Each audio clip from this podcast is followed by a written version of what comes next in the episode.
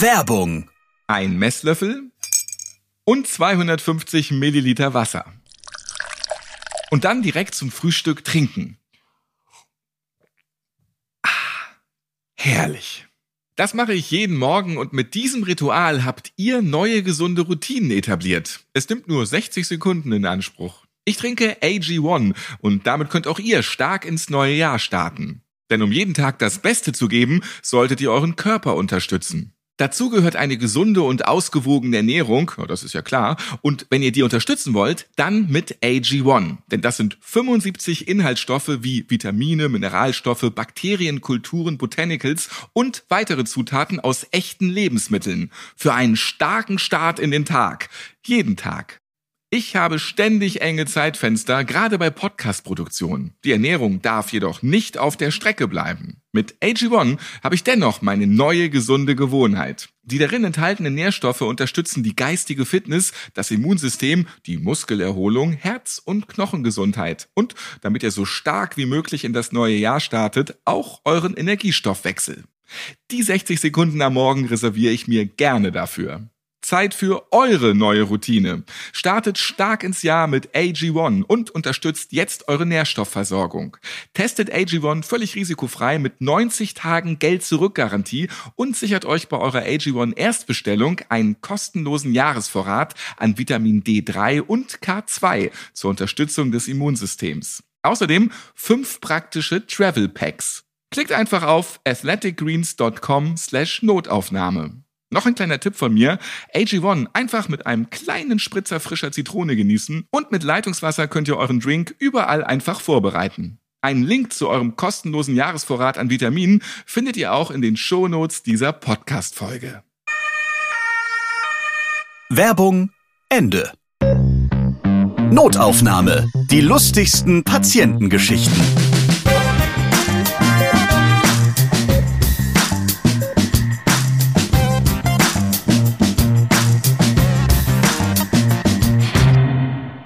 Ich grüße euch. Schön, dass ihr wieder dabei seid. In diesem Podcast erzählen Mitarbeiter und Mitarbeiterinnen aus dem Gesundheitswesen von ihren lustigen Begegnungen mit ihren Patienten und Patienten. Ich bin Ralf Potzus und ich freue mich auf eine wilde Notaufnahmefolge. Bei mir sind Merten aus Wittenberg und Thorsten aus Jena. Moin. Moin. Moin.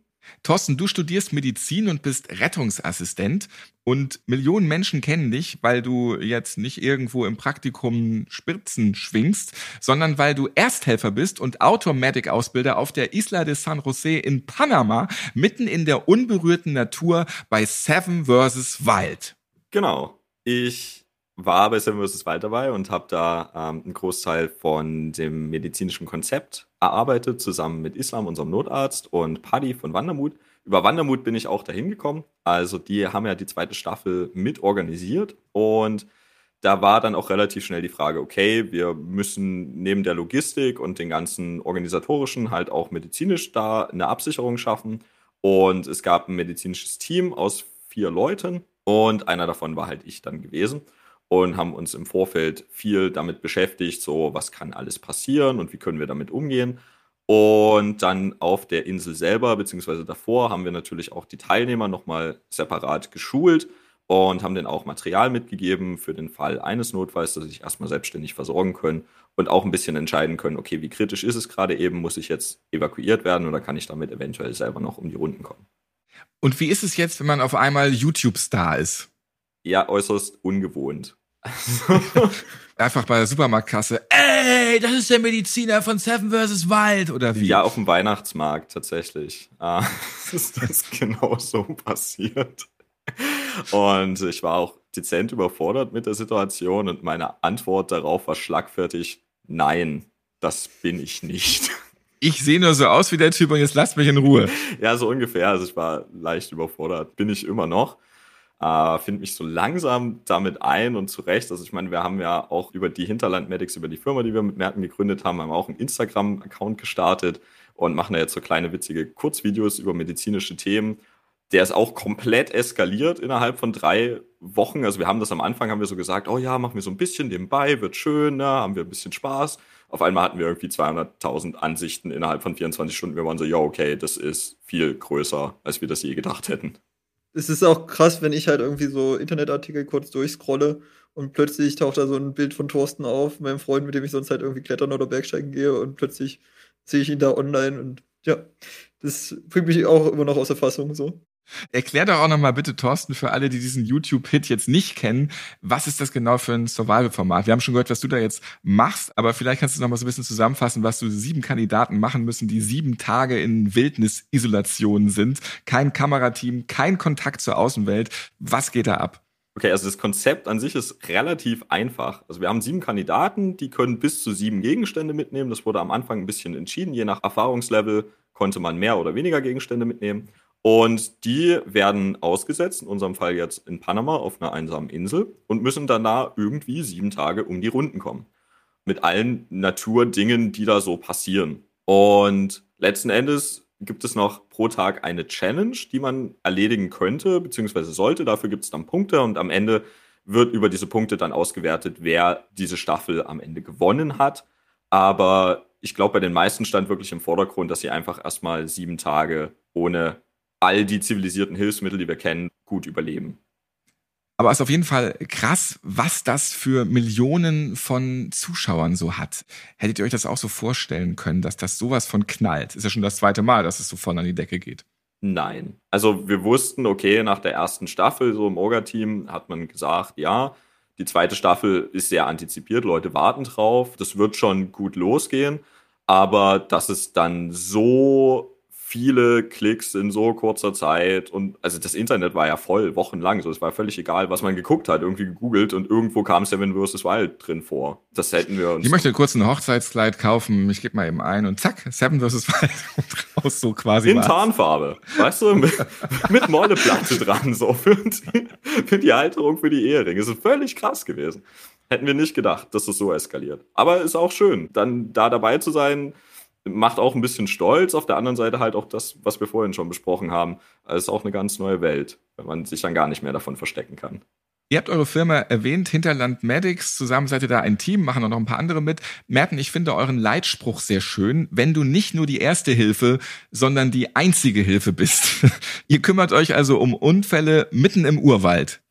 Ja, also unser Motto oder unser Thema ist halt, dass vor allem wir dort Erste Hilfe Leuten beibringen, wo man halt abseits von normalen Rettungswegen ist, die so zwölf Minuten ja in der Regelzeit sind, manchmal länger, manchmal kürzer. Und da gehen wir halt vor allem so in die Wilderness Expedition Sache rein. Es gibt da viele spannende Sachen, die uns halt reizen und interessieren. Das können jetzt Tropen sein, das kann das Hochgebirge sein, der Dschungel. Und ja, das fasziniert uns. Thorsten ist da halt sehr viel auch selbst unterwegs, so über Wandermut. Und wir finden es halt spannend zu gucken, wie kann man da erste Hilfe halt leisten im Notfall und noch viel spannender, wie kann man den verhindern. Und jetzt bist du ja jetzt nicht so der Vollblutmediziner. Du machst ein Lehramtsstudium und verbindest das mit Medizin, also mit Medizin in der Wildnis. Du hast zum Beispiel auch bei einem Outdoor-College in Norwegen unterrichtet. Zurzeit machst du eine Ausbildung zum Wildnispädagogen. Hört sich auch ganz cool an. Was ist das? Also Wildnispädagoge lehnt sich daran an, dass man versucht, die ähm, Erfahrungen, die die indigenen Völker noch haben, quasi zu nutzen und pädagogisch weiterzugeben und dass man äh, Menschen dieses Wissen vermittelt. Das könnte jetzt beispielsweise sein Feuerbohren, also mit einfachsten Hilfsmitteln oder Sachen, die man in der Natur findet, zu überleben. Das geht dann auch in Richtung Hüttenbau, dass man sich dann eine Laubhütte baut und ja, das knüpft halt auch sehr an diesen Outdoor-Erste-Hilfe-Sache an. Das passt ganz gut, aber das ist ein Gebiet, was dann auch nochmal extra ist und da sind wir sehr froh, dass wir da auch einen Experten jetzt kennengelernt haben, mit dem wir zukünftig planen zusammenzuarbeiten. Das ist ein Survival-Experte aus Amerika und da planen wir jetzt auch gerade noch ein Projekt. Da freuen wir uns sehr drauf. Hört sich Wildnispädagoge cooler an als Pfadfinder? Ja. Also ja, also ich finde ich find auch Pfadfinder mega reizvoll. Das wäre auch was, was ich in der Jugend total gerne gemacht und ausprobiert hätte. Ich bin halt in der Johanniter Jugend gelandet und darüber dann halt eher in diese Erste-Hilfe-Schiene gekommen. Genau. Heute hören wir also, was es so für Outdoor-Unfälle gibt, mitten in der unberührten Wildnis. Und wir schauen hinter die medizinischen Kulissen von Seven vs. Wild. Ja, und dann reden wir zum Beispiel über eine Gaskocher-Explosion, über verirrte Frauen auf den Lofoten und wir reden über Wüstenzeug. Ich bin sehr gespannt. Dann schauen wir doch mal bei Seven vs. Wild nochmal wieder rein. Was gibt's denn da so alles? Was ist passiert? Plauder mal aus dem Nähkästchen, Thorsten. Ja, da gibt's viel Nähkästchen. Also man kann sich das gar nicht so richtig vorstellen. Also die Vorbereitungen für diese zweite Staffel, die im September gedreht wurde, die haben eigentlich im Januar schon angefangen. Und selbst das ist für so ein Projekt schon echt ein harter Zeitplan. Und medizinisch haben wir so im April, Mai angefangen, Vorbereitungen zu machen. Da ging es als allererstes erstmal darum, okay, wo fängst du an? Ist ja jetzt nicht so, dass du in Deutschland bist und dir sagst, geil, wir haben einen Rettungsdienst, wir haben Krankenhäuser, wir haben Apotheken, wir haben alles, was wir brauchen und jetzt äh, müssen wir es irgendwie möglich machen, sondern du hast nichts. Und dann haben wir gedacht, okay, irgendwie müssen wir diesen ganzen Haufen strukturieren und haben diese Risikomatrix gemacht, wo wir festgestellt haben, hat hauptsächlich Paddy gemacht tatsächlich von Wandermut und wir haben dann noch so ein bisschen Input dazugegeben. Aber es geht halt darum, okay, welche potenziellen Gefahren gibt es vor Ort? Also was kann den Leuten auf der Insel passieren, haben wir in verschiedene Phasen unterteilt. Zum Beispiel, es gibt spezielle Gefahren, die nur beim Drop-Off sind. Ähm, ne, Johannes hat das so schön betitelt, wie wenn du in den Rotor springst, bis am Ende Fleischsalat. Er kann auch wirklich am Ende wir relativ wenig machen, wenn das passiert ist. Intensivmedizin hat Grenzen. Also muss man noch kurz erklären, die Kandidaten mussten halt vom Hubschrauber ins Wasser springen. Genau. So, das war und, schon mal mit so die erste Challenge. Irgendwie. Und da war es halt besonders wichtig, dass wenn sie abspringen, dass sie halt eher nach vorne unten springen, anstatt nach vorne oben. Eher nach unten, nicht nach oben. So ist es. weil wenn sie dann nach vorne oben gesprungen wären. Man muss es einfach sagen, ja, weil Menschen machen alles. Ja, haben, ne? haben tatsächlich alle auch vorher geübt und wir haben uns das angeguckt und waren dann zufrieden damit, äh, weil das war eine der Schlüsselstellen. Das war halt auch ein so ein Ding in dieser Risikomatrix es ist relativ wahrscheinlich, dass das passieren kann, wenn man die Leute vorher nicht vernünftig schult. Und das Ergebnis ist sehr wahrscheinlich final. Und das bekommt eine äußerst hohe Punktzahl in so einer Risikomatrix, ist also ein massives Problem, müssen wir irgendwie in den Griff bekommen. Aber auch wenn die Leute dann angelandet sind und sich ein bisschen auf ihrem Strand umgeguckt haben, dann ist sozusagen diese Isolationsphase, da gibt es dann verschiedene Gefahren, wie zum Beispiel Sonnenexposition, dass man sagt, ja, man kann Sonnenbrand bekommen oder Sonnenstich. Die Leute können nicht vernünftig Wasser finden oder aufbereiten. Unterkühlung ist ein Thema, wenn man sich nicht vernünftig gegen die Elemente schützt. Dann hatten alle natürlich auch irgendwelche Werkzeuge mit, also ob das nun Macheten sind, Messer oder Äxte. Da kann relativ viel sehr schnell schiefgehen, vor allen Dingen, wenn man da noch reinfaktort, dass die Leute zu wenig essen und trinken werden. Das heißt, die Konzentration und der Schlaf auch nicht der beste ist, dass alles in die Knie geht über die Tage. Und irgendwann landet dann vielleicht doch nochmal so ein Werkzeug in einem Bein, wo es nicht hingehört. Und der nächste Punkt war, okay, was können wir jetzt machen, wenn wir diese ganzen Risiken haben? Was können wir tun, damit das weniger wird? Also das Risiko zu minimieren, indem man zum Beispiel jetzt sagt, okay, Thema Werkzeuge, man benutzt Werkzeuge immer nur weg vom Körper oder man probiert zum Beispiel, wenn man schnitzt, das nicht zwischen den Beinen zu halten, sondern eher auf einer Seite.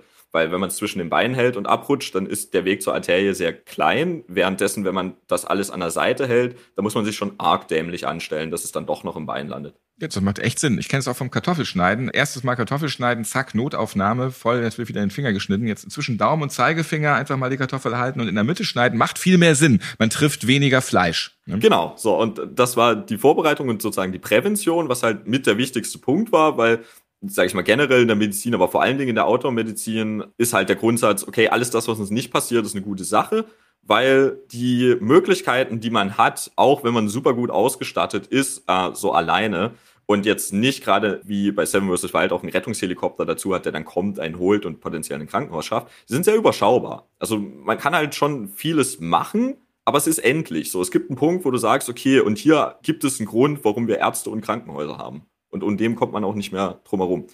Und dann haben wir uns überlegt, okay, was können die Teilnehmer dann selber tun, wenn jetzt doch ein Notfall eingetreten ist, den wir vorher natürlich schon minimiert haben, aber jetzt ist er doch passiert. Dann gab es diese Erste-Hilfe-Kits zum Beispiel, mit denen sie halt so Erstmaßnahmen durchführen konnten. Es gab auch Taschenkarten dazu, wo nochmal drauf stand, so, wenn dir das passiert, solltest du vielleicht das und das tun. Oder auch, sage ich mal, bei kleineren Problemen waren dann auch so Evakuierungshinweise dazu. Also die waren alle sehr selbstwirksam formuliert, dass man sagt, okay, ihr entscheidet immer noch selber, weil es ist ja auch ein Großteil eurer Eigenverantwortung, wie weit ihr übers Limit geht. Aber wenn ich jetzt mich entscheiden würde, dann würde ich so und so das Problem haben und dann sagen, okay, hier ist Schluss, Evakuierung. Und wenn das auch nicht erfolgreich war, beziehungsweise die Evakuierung dann kommen muss, dann mussten wir uns halt überlegen, okay, wie evakuieren wir? Wie schnell, wo geht's dann hin? Und das mussten wir am Ende auch noch alles organisieren, dass wir dann auch eine sichere Route hatten, dann von der Insel wieder nach Panama City und eine Klinik hatten, mit der wir zusammengearbeitet haben. Die wussten, wir hatten ein Notfalltelefon bei denen, das konnten wir die ganze Zeit anrufen und eine Voranmeldung machen. Die hatten oben ein Helipad drauf. Das heißt, wir wären mit dem Helikopter einfach nur nach Panama City geflogen und in dem Moment wäre das dann schon wieder ähnlich wie in Deutschland gewesen, so Schockraummanagement, dass es eine Empfangsdelegation von medizinischem Personal gegeben hätte, die unseren Patienten dann übernimmt. Nun gibt es da ja auch Haie, Krokodile, viele andere giftige Tiere, unwegsames Gelände. Aber am Ende muss man die Kandidaten behandeln und die Kandidatinnen, weil sie einfach ungünstig irgendwelche Drohnen greifen oder weil Macheten blöd ins Wasser fallen. Also der menschliche Fehler ist schon mit der größte. Alle Welt hat natürlich super Angst vor Dingen, die sie nicht kennen. Also wenn man jetzt an Krokodile denkt oder an Schlangen so, dann hat man sofort irgendwie Gänsehaut und Schauer am Rücken und denkt sich so, oh mein Gott, so, das will man gar nicht. Ich persönlich habe auch in der Vergangenheit, ich war viel in Australien gewesen und Südostasien. Es war am Ende so, dass ich mit Freunden wandern war. Es war irgendwie früh und ich bin fast über so eine tödlich giftige Schlange drüber gestolpert, weil ich sie nicht mehr genau gesehen habe. So, die hat sich dann weggeschlängelt, war Gott sei Dank alles gut. Aber umso mehr man so Tieren ausgesetzt ist und diesen Gefahren, umso mehr normalisiert sich das am Ende auch. Ich meine, wir haben wesentlich weniger Angst vor einem Auto wie jemand, der am Urwald groß wird. Einfach nur, weil wir es nicht kennen, also beziehungsweise die das nicht kennen. Und immer dann, wenn man mit einer Gefahr mehr Kontakt hat, umso relativer wird es am Ende auch. Und tatsächlich in der Risikomatrix wiederum, die wir am Anfang hatten, waren Krokodile und Schlangen wirklich weit unten, weil A, die Wahrscheinlichkeit, dass es passiert, sehr gering ist und B, ja gut, okay, bei einem Krokodil, also wenn es jetzt wirklich Bock auf dich hat und dich weghapseln will, dann. das ist eher so wie beim Rotor vom Hubschrauber. Ne? Das ist es dann auch gewesen eigentlich. Ja. ja, wahrscheinlich, aber. So ein ganzes Bein nähst du nicht mal eben kurz an. Thorsten. Das ist richtig, das nehmen wir nicht wieder an, aber dafür gab es ein Tourniquet, dass man wenigstens den kritischen Blutverlust minimiert und dann halt ohne Bein weiterlebt. Vielleicht nicht mehr in diesem Format dann, aber an anderer Stelle, ja.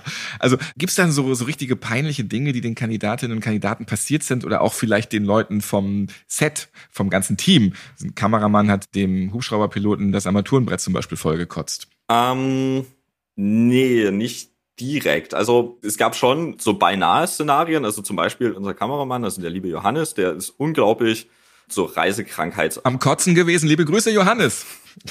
unglaublich reisekrankheitsaffin gewesen. Also immer, wenn sich da was bewegt hat auf einem Boot oder in einem Helikopter, hat er schon schnell das Kotzen gekriegt. Aber da haben wir dann natürlich wieder Präventivmaßnahmen getroffen und da hat er dann von uns einfach so ein Anti- Übelkeitsmittel bekommen, beziehungsweise was auch super gut funktioniert ist, wenn man diese Alkoholtupfer hat, dann nimmt man die raus und schnüffelt ein bisschen dran. Und das ist auch ein beliebter Trick im Rettungsdienst, tatsächlich den Leuten dann etwas die Übelkeit zu nehmen. Funktioniert sehr, sehr gut. Braucht man keine Medikamente für, kann man einfach schnüffeln. ist der Hammer. Warum durftest du eigentlich keine Kokosnuss von einer Palme holen? Ist es auch zu gefährlich oder wieso hast du das nicht machen dürfen? Das war an Knossis Platz gewesen und wie man deutlich gesehen hat, waren diese Kokosnüsse in sehr greifbarer Nähe und wir waren auch schon fast den ganzen Tag unterwegs da gewesen und ich hatte wirklich akut Bock auf eine Kokosnuss.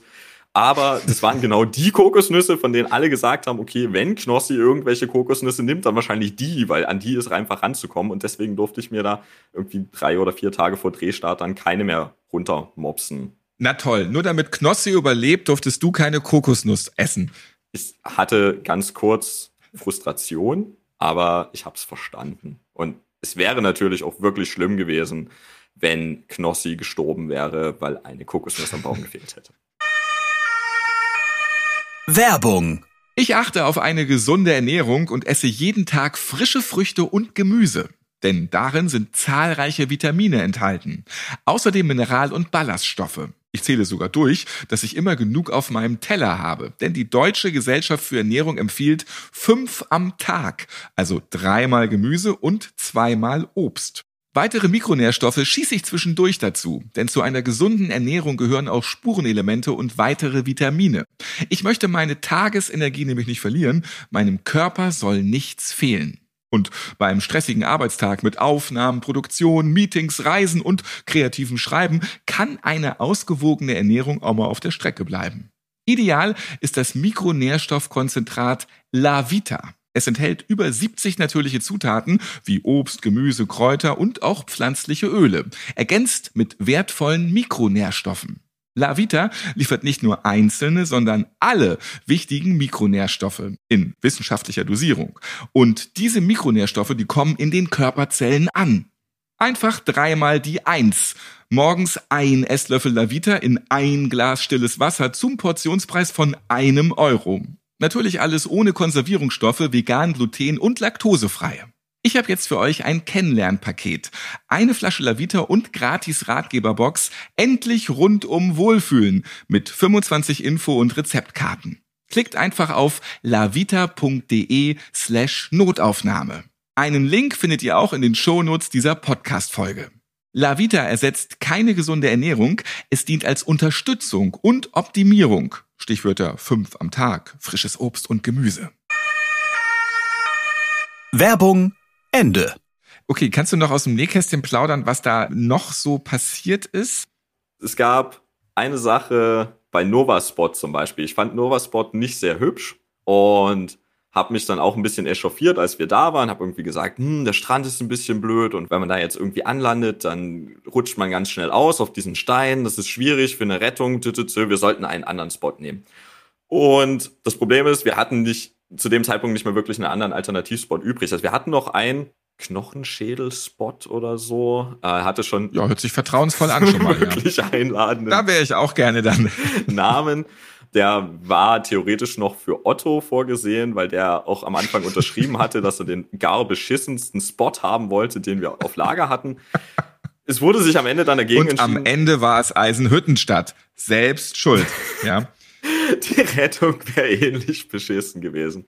Ähm, nee, aber das Problem war, also wir hatten dort an diesem letzten Spot überhaupt gar keine Möglichkeit, zu evakuieren. Also weder per Helikopter noch per Wasser richtig. Wenn da Flut gewesen wäre, wir wären so weit weg gewesen, dass wir keine Möglichkeit hätten, da irgendwie ranzukommen und was zu machen. Und auch wenn es absolut unwahrscheinlich ist, aber am Ende ist Otto auch nur ein Mensch und dem kann auch was passieren.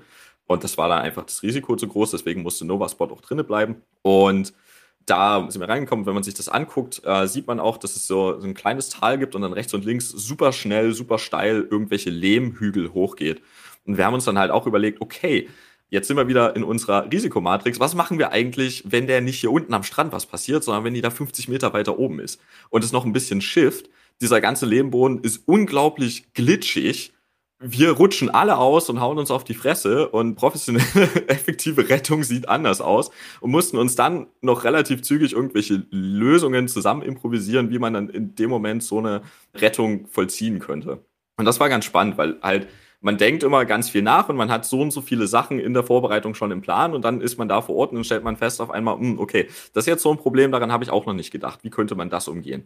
Also ein großes Problem war zum Beispiel auch, wie kriegen wir unser Equipment wasserfest? Weil wir hatten ja nun auch ein Beatmungsgerät und ein Defi mit dabei. Beatmungsgerät auch tolle Story. Das war das Schwierigste der Welt, ein Beatmungsgerät erstmal in Deutschland auszuleihen als Zivil Organisation, ohne dass man da irgendwelche Hintergründe hat. Als wir das dann hatten, brauchten wir die Sauerstoffflaschen, die haben wir besorgt, die konnten wir allerdings im Flugzeug nicht mitnehmen. Also schon, aber die mussten leer sein. Entschuldigen Sie, könnten Sie bitte Ihre leicht entflammbare Sauerstoffflasche einfach nochmal ein bisschen besser da zum Handgepäck schieben? Die Leute am Flughafen, das waren nicht unsere Freunde. Wir haben es auch verstanden, wir haben der ihren Tag akut versaut. nee. als wir da anmarschiert sind mit irgendwie sechs Leuten und, und so viel Scheiß. Also wir hatten ja halt die ganzen Sachen von den Teilnehmern noch mit dabei. Also wir hatten irgendwie, keine Ahnung, fünf Macheten, ungefähr fünf Kilo Notfallmedikamente in jeglicher Flaschen- und Ampullenform, ein Beatmungsgerät, ein Defibrillator, zwei Sauerstoffflaschen, die wir nochmal in so graue Plastikrohre gepackt hatten, die wirklich aussahen wie Rohrbomben und ja, irgendwie 25 Powerbanks oder was. Und es tut uns auch wirklich leid so, es musste passieren, aber. Immerhin nur ein Tag. Geht die Machete noch mit als Handgepäck? Haben wir Angst gehabt davor. Ist allerdings Gott sei Dank nicht passiert. Also wir mussten am Anfang relativ lang rumdiskutieren wegen dieser Sauerstoffflaschen, haben es dann aber als Tauchequipment durchbekommen und haben gesagt, ich brauchen wir zum Tauchen. Das Problem war aber jetzt, das waren deutsche Sauerstoffflaschen und die haben einen anderen Connector. Und das war das Einzige, was wir in Deutschland nicht kontrollieren konnten. Und ich habe Fotos bekommen von den panamesischen Sauerstoffflaschen und ja, das war alles irgendwie. Und wir haben gesagt, okay, aber es kann jetzt nicht so unterschiedlich sein, das wird schon irgendwie. Wir kommen da an, haben dieses wundervolle, tolle deutsche Beatmungsgerät und es passt einfach nicht an diese Flaschen dran. Und unsere Flaschen hatten auch den falschen Connector, konnten also in Panama nicht wieder befüllt werden. Das hat uns, ich weiß nicht, wie viele Tage gekostet. Medizintechnikhäuser sind wir abgelaufen. Wir waren bei den Herstellern von medizinischem Sauerstoff gewesen. Und ganz zum Schluss waren wir in der Panama-Klinik, wo nochmal ein Herrscher von Medizintechnikern wirklich um dieses Gerät rum standen, haben sich das alle angeguckt, waren so, oh, hm, ja, ergebnislos. Es war nicht möglich, dieses Beatmungsgerät mit Sauerstoff zu versorgen. Und da muss man wiederum sagen, war gut, dass wir so viel Vorbereitung investiert hatten, auch in die Connections vor Ort. Und die Leute von der Panama Klinik hatten dann ein bisschen Mitleid mit uns und haben uns einfach eins von ihren portablen Beatmungsgeräten ausgeliehen für die Zeit. Weil ansonsten wäre das medizinische Konzept in dem Moment halb erledigt gewesen, weil wenn du Rettungszeiten von, sag ich mal, plus minus einer Stunde hast und nicht die Möglichkeit hast, vor allen Dingen auch im Helikopter adäquat zu beatmen, dann ist schlecht. Das hört sich nicht so gut an, auf jeden Fall. Ähm, das darf der Flughafen niemals erfahren, dass man denn eigentlich diesen ganzen Klumpatsch gar nicht dann benutzen konnte. Aber schön, dass ihr natürlich wieder mal MacGyvert habt und eine Lösung gefunden habt, dann mitten in der Wildnis. Im Zweifel hätte man ja auch mit so einer deutschen Sauerstoffflasche noch so ein Krokodil erlegen können, vielleicht. Einfach mal gut draufwerfen. So, jetzt müssen wir mal den Wildnispädagogen hören. Merten, wir reden in der nächsten Folge noch weiter über Seven vs. Wild, versprochen. Merten, du bist nun auch schon groß rumgekommen gekommen und musstest auch mit den Dingen, die es in der Wildnis dann irgendwie gibt, was dann zusammenbasteln, um dann Menschen zu retten. Wir haben am Anfang gehört, da gab es eine verirrte Frau auf den Lofoten. Vielleicht kannst du das mal erklären. Was ist da passiert und wie konntet ihr helfen? Mitten im Nirgendwo. Also da hätte ich gerne in der Vorbereitung geholfen. Da kam aber die Hilfe meinerseits halt zu spät. Ich konnte mir nur die Geschichte anhören im Nachgang. Und die fand ich sehr, sehr abenteuerlich und deswegen habe ich sie auch mitgebracht. Es handelt sich hierbei um eine Freundin, die vor anderthalb Monaten aufgebrochen ist, um in Norwegen ihr erstes größeres Abenteuer zu erleben. Für dreieinhalb Wochen wollte sie dort wandern und sich das Land anschauen. Und irgendwie am ersten Tag ist sie dann abends bei den Lofoten angekommen und wollte direkt zu einer Hütte starten. Sie ist allerdings erst nachmittags angekommen und aufgrund der Uhrzeit war es da halt schon dunkel. Und sie dachte sich jetzt, okay, auf der Karte sind fünf Kilometer Luftlinie, das wird schon irgendwie. Ah, das ist schon mal der Grundfehler, ne? Man weiß, man muss rechtzeitig starten. Der größte Feind ist nachher die einsetzende Dunkelheit. Ja, sie war aber sehr, sehr mutig und furchtlos und dachte sich, okay, ich ziehe das jetzt durch und hat es auch tatsächlich zu der Hütte geschafft. Sie hat neun Stunden gebraucht und war dann so kurz nach Mitternacht ist sie dann angekommen, war völlig erschöpft und hat dann erstmal einen Tag Erholung gebraucht an der Hütte, als sie dann da am nächsten Morgen aufwachte, stellte sie halt fest, dass sie halt keinen Strom hatte. Also sie konnte ihre Handys und so nicht laden. Und sie hatte auch nur Verpflegung für zwei Tage mit. Und die Hütte, weil die so weit abseits stand, hatte die auch keine Vorratskammer oder so. Das heißt, sie musste halt zwangsläufig dann auch wieder zurückkommen. Und zwar bald, weil ihr Essen und ihre Reserven halt entsprechend bald aufgebraucht waren. Also hat sie noch einen Tag sich erholt, eine Nacht dann ausgeschlafen und am nächsten Tag ist sie dann los. Auf dem Hinweg hatte sie sich auch schon verlaufen und wusste daher, dass sie den Hinweg auf keinen Fall nochmal wieder laufen werden will und hat dann versucht, einen anderen Weg zu nehmen, der ihr besser geeignet schien. Und dabei ist sie in Seitental abgebogen und als sie dann unten in dem Seitental war, stellte sie fest, dass das Seitental eine Sackgasse war. Das war ein See und dann goss sich da ein riesiger Wasserfall runter und durch den Wasserfall war ihr quasi der Weg abgesperrt und nach hinten raus ging es nicht, weil der Berg halt sehr, sehr steil war und sie war halt erschöpft und am Ende ihrer Kräfte. Und glücklicherweise hatte ihr Handy halt noch 2% Akku. Und mit diesen 2%. 2% nur noch. Ja. Also du, du bist im Nirgendwo äh, völlig auf dich alleine gestellt. Und dann siehst du, fuck, mein Handy hat noch zwei Prozent und jetzt bist du da in einer super coolen Kulisse der Natur natürlich, ne? Dann ähm, wägt man kurz ab, mache ich jetzt schnell noch ein Selfie von mir, von mir und der Natur und poste das ganz schnell auf Instagram und das war's dann mit mir. Oder ruft man doch noch mal um Hilfe? Ja. Und sie hat sich für Letzteres entschieden, was für mich eindeutig die Clever. clevere Wahl war. und dann kam halt der Helikopter an, geflogen und hat sie gerettet. Und ja, das fand ich sehr beeindruckend, wie lange sie da durchgehalten hat und dass sie dann halt auch wirklich sich das eingestanden hat und gesagt hat, okay, ich komme hier nicht mehr weiter, ich bin jetzt zwar hier kein medizinischer Notfall oder so, aber ich merke, dass ich halt absolut erschöpft bin am Ende meiner Kräfte und ich weiß halt auch so, wenn ich überlege, was ich dabei habe, sie hatte halt lediglich einen Hüttenschlafsack, also so einen Sommerschlafsack dabei, kein Biwaksack, kein Zelt, keine Isomatte. Das hätte halt echt schlimm enden können und da bewundere ich sie, dass sie dann da gesagt hat, okay, ich brauche hier Hilfe und jetzt hole ich mir die Hilfe und dass das geklappt hat dann. Und auch Respekt an die Norweger. Ja, die wäre sonst auch gestorben einfach ja. da mitten im Nichts. Also es ja. hätte echt schlimm ausgehen können.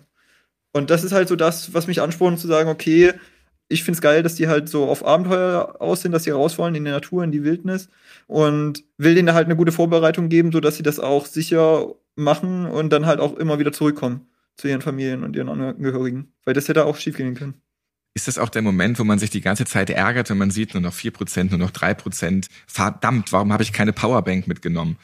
Ja, da wäre eine Powerbank gut gewesen. Oder halt, ja, so ein Solarakku-Modul, womit man das hätte aufladen können bei Seven vs. Wild hilft dann ja auch gar kein Handy, weil da gibt's noch nicht mal Handyempfang in diesen ganzen Regionen im Nichts. Da habt ihr euch dann mit Satellitentelefonen äh, beholfen und so mit so Notfallempfänger oder mit so Sendegeräten, womit man da irgendwas dann absenden kann. Was ist denn das mit dem Wüstenzeug? Genau, also grundsätzlich haben wir jetzt gerade eben schon die ganze Zeit besprochen, okay, es ist ganz, ganz viel Vorbereitung und Prävention letzten Endes, die wichtig ist. Die auch das Beispiel von Merten mit der Frau in den Lofoten hätte relativ schnell komplett entschärfen können, wo man sagt, okay, man hat jetzt eine Situation, die ist händelbar. Und die Prävention und das Vorbereiten macht es dir wesentlich einfacher, weil du halt verschiedene Situationen dir schon vorher erdenkst, wo du sagst, hm, das könnte mir vielleicht passieren, wäre blöd, aber was mache ich dann? Und dann habe ich mir eine Lösung zurechtgelegt und dann kann ich die machen. Prävention wäre ja zum Beispiel auch statt Lofoten im Nichts einfach mal eine Woche Malle am Strand. Das wäre die absolut exzessivste Form der Prävention, genau. Also gar nicht erst loslaufen, lieber direkt zu Hause bleiben. Und dann im Sangria-Eier ertrunken. Verdammt, immer geht was schief. Das ist richtig. Das kann passieren, aber dann hilft auch die Automedizin nicht mehr. Also wenn man im Sangria ertrunken ist, dann ist vorbei, glaube ich. Aber um zurückzukommen auf die Wüste, da sind die Schwierigkeiten ähnlich wie das, was wir jetzt auch bei Seven vs. Wild gesehen haben. Klima ist halt immer ein krasses Problem, halt vor allen Dingen draußen. Also ganz viel Outdoor-Medizin hat auch immer mit Klima zu tun. Je nachdem, wo du regional dich aufhältst in der Welt, hast du andere Klimaproblematiken. Und daraus ergeben sich auch immer viele spezifische, so Outdoor-medizinische Bilder. Zum Beispiel halt so Sonnenstich oder Sonnenbrand, das kennt ja jeder noch von uns. Aber wenn es halt kalt ist, dann so Unterkühlung oder Erfrierung, damit haben wir schon in der Regel weniger zu tun. Also wir kennen das vielleicht noch so, wenn wir draußen ein bisschen zittern und uns kalt ist, aber naja, was machen wir? Keine Ahnung, wir ziehen uns einen schönen Glühwein rein oder gehen halt einfach wieder nach Hause und dann ist das gut. Und draußen hast du meistens die Möglichkeit nicht. Was zum einen gut ist, dass da nicht überall eine Glühweinbude rumsteht in der Natur, weil du bist ja eigentlich da, um mal ein bisschen abzuspannen und zu entkoppeln. Zum anderen macht es das aber natürlich dann auch viel komplizierter, weil man halt sagt, okay, jetzt habe ich meine eigenen vier Wände halt nicht, ne, wo es warm ist und ich die Heizung aufdrehe. Wie mache ich es eigentlich warm draußen? Und in der Wüste wiederum war es so gewesen, dass wir uns, also mit Wandermut, wir da Touren machen, so in Marokko, laufen wir so 200 Kilometer durch die Wüste, ist fantastisch, so sieht total toll aus, ist sehr raues Gelände, nicht ganz vergleichbar mit der Insel, aber in vielen Dingen ähnlich. Und zwar Hitze ist da halt ein großes Problem und Dehydratation.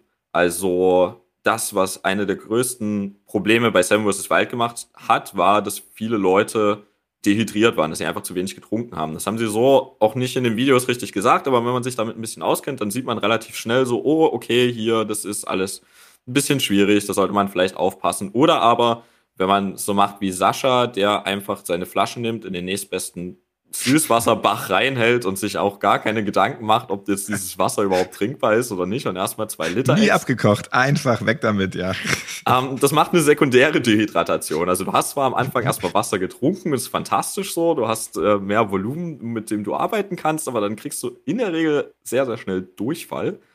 Und dann hast du langfristig auch nichts gekonnt, weil dann verlierst du einfach wieder sehr schnell sehr viel Wasser. Und da haben wir viele Erfahrungen in der Wüste gemacht, wo wir uns dann ein bisschen überlegt haben, okay, was könnte man so für ein Hygienekonzept einführen, so wie könnte man Wasser aufbereiten, ähm, was macht man eigentlich jetzt, wenn man Durchfall hat, so macht man da gleich irgendwas mit Medikamenten, helfen Salzstangen und Cola, die ganze Sache. Und dann war es ganz spannend, das wiederum zu übertragen und zu sehen, okay, wir haben da jetzt schon ein paar Jahre Erfahrung mitgemacht und haben gesehen, wie solche Notfallbilder draußen sich darstellen und wie wir damit umgehen können. Wie gehen die Leute selber damit um, die da noch nie damit Kontakt hatten, aber unser ganzes Wissen geerbt haben, was wir ihnen mitgegeben haben, auch mit diesen Notfallkarten. Und dann haben wir halt festgestellt, hm, also wir haben uns wirklich Mühe gegeben, sowohl in dem Briefing als auch in diesen Notfallkarten. Da gibt es eine witzige Story dazu. Ich musste diese Notfallkarten genau viermal schreiben also das erste Mal habe ich die geschrieben, da hat mir Paddy zurückgeschrieben, ja, das versteht kein Mensch, mach nochmal.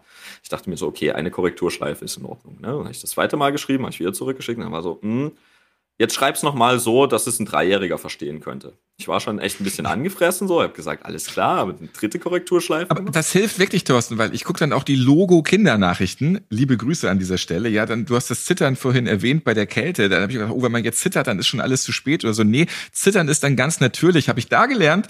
Dann weiß man halt so, jetzt musst du dich nur langsam ein bisschen wärmer anziehen. Es ist einfach nur ein Signal von deinem Körper. Guck mal, so langsam geht das nicht mehr gut, aber alles ist noch in Ordnung. Kannst dir noch einen Glühwein gönnen quasi. Genau. So, und das dachte ich in dem Moment, das hätte ich so aufgeschrieben, dass man das versteht. Und dann kam noch eine Sprachnachricht von Paddy zurück, wo ich dann fast mein Telefon gebissen hätte, der gesagt hat, ja, okay, es versteht jetzt ein dreijähriges Kind.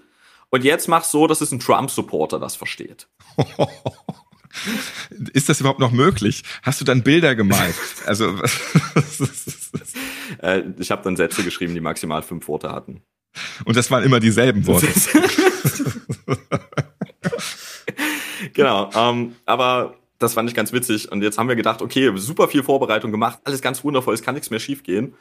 Und dann guckt man sich halt jetzt in den Folgen das an, was die Teilnehmer da zum Teil vor Ort fabrizieren. Und man greift sich manchmal ein bisschen an den Kopf und fragt sich so, wo wart ihr eigentlich die ganze Zeit gewesen, als wir über diese Dinge geredet haben?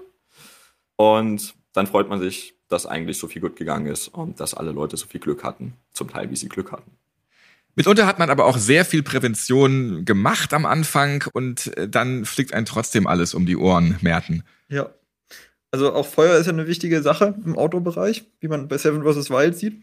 Und auch wir, also in der Jugendgruppe, sind oft mal draußen und gehen dann gerne auf Paddeltour in der Mecklenburger Seenplatte und fahren dann von Zeltplatz zu Zeltplatz und abends dort angekommen, schlagen wir unser Lager auf, bauen die Zelte auf machen Abendessen und da gibt es meistens was Warmes und das kochen wir uns über so Gaskochern. Und vor vielen, vielen Jahren war mal ein Junge dabei, der, wo die Eltern ihm, ich weiß nicht, ob es böse Absicht war oder nicht, jedenfalls haben sie ihm eine, eine leere Gaskartusche mitgegeben. Und dieser Junge musste dann halt seine Gaskartusche wechseln. Und er hat es scheinbar nicht besonders häufig gemacht oder er war schon erschöpft, weil es ein langer Tag war und er ist viel gepaddelt und so. Jedenfalls hat er bei der Wechsel von der Gaskartusche die leere Gaskartusche rausgemacht, die neue Gaskartusche reingemacht und dann die Sicherheitsbügel nicht umgeklappt. Das heißt, er hat die Gaskartusche mhm. angestochen, ohne dass sie ein Gegenlager hatte und somit flog halt diese Gaskartusche raus aus der Verankerung. Und die Gaskartusche entleerte sich, es bildete sich eine Gaswolke von zwei Meter Höhe, zwei Meter Breite und Tiefe. Und das Problematische an der ganzen Geschichte war, das geschah halt, während alle anderen bereits munter ihre Suppe kochten. Das heißt, es bildete Ach, sich eine Güte. gigantische Gaswolke und entzündete sich dann natürlich auch an einen der Gaskocher, die schon an waren und auf den Essen gekocht wurden. Und es gab eine große Stichflamme und glücklicherweise war der Junge noch geistesgegenwärtig genug, diese Gaskartusche, die immer noch auslief, zu nehmen und in den Wald zu werfen. Und es ist äh, klimpflich, also großenteils ausgegangen. Also es gab ein paar verschmorte Beinhaare so. Und es gab ein Kind, was gerade in einem Zelt sich umziehen wollte, was halt dann einmal komplett durch das Zelt unten drunter unter dem Boden durchgerobbt ist aus Panik, weil hinter ihm ist das Zelt zur Hälfte abgefackelt. Aber, aber ansonsten ist halt wirklich niemand ernsthaft zu Schaden gekommen. Und das zeigt halt auch nochmal, wie wichtig es halt ist, auch in das Equipment eingewiesen zu sein und zu wissen, wie das Equipment funktioniert, zum einen. Und zum anderen halt, wie man so eine Situation dann als Leiter handeln muss. Und da, wir hatten einen sehr erfahrenen, sehr guten Leiter dabei, der da einen sehr guten Job gemacht hat. Er hat halt als allererstes geguckt, halt einen Überblick verschafft, geguckt, geht's allen gut. Dann entsprechend, als er gesehen hat, dass halt keiner ernsthaft in Gefahr mehr war und es allen soweit gut ging, hat er als erstes halt eine Maßnahme, auf die ich niemals gekommen wäre, gemacht. Er hat halt von allen die Handys eingesammelt, sodass halt die Kinder und Jugendlichen nicht zu Hause halt anrufen und die Eltern dann plötzlich Panik kriegen. Das war halt, wie gesagt, der erste Tag, wo das passiert wäre. Und wir hätten dann Probleme gehabt in den nächsten Stunden, sodass die Eltern ihre Kinder gerne wieder haben möchten. Und dann konnten wir erstmal geordnet dann äh, die Jugendlichen wieder runterkriegen, sie beruhigen. Vor allem der, der im Zelt war, der war halt psychisch äh, dem ging es nicht so gut und den haben wir dann halt wieder aufgefangen bekommen und ja, die Beinhaare ein bisschen pusten, die da angeschmort waren. Am Ende war dann wieder alles gut und dann hat dann der Leiter eine WhatsApp abgesetzt. Stichflamme, alles gut, nur schwarze Ravioli. Und so war dann keiner irgendwie mehr panisch drauf wahrscheinlich. Ja, so einen Gaskocher zusammenschließen oder dicht aneinander stellen. Das haben wir beim Campen auch schon gelernt. Das sollte man lieber nicht machen. Wenn nicht irgendwie alles explodiert am Ende, dann ist schon ein bisschen heikel. Ja, dann auch liebe Grüße an meinen alten Kanuverein. Da haben wir ja auch sehr viele interessante Reisen gehabt und Stichflammen war da das kleinste Problem.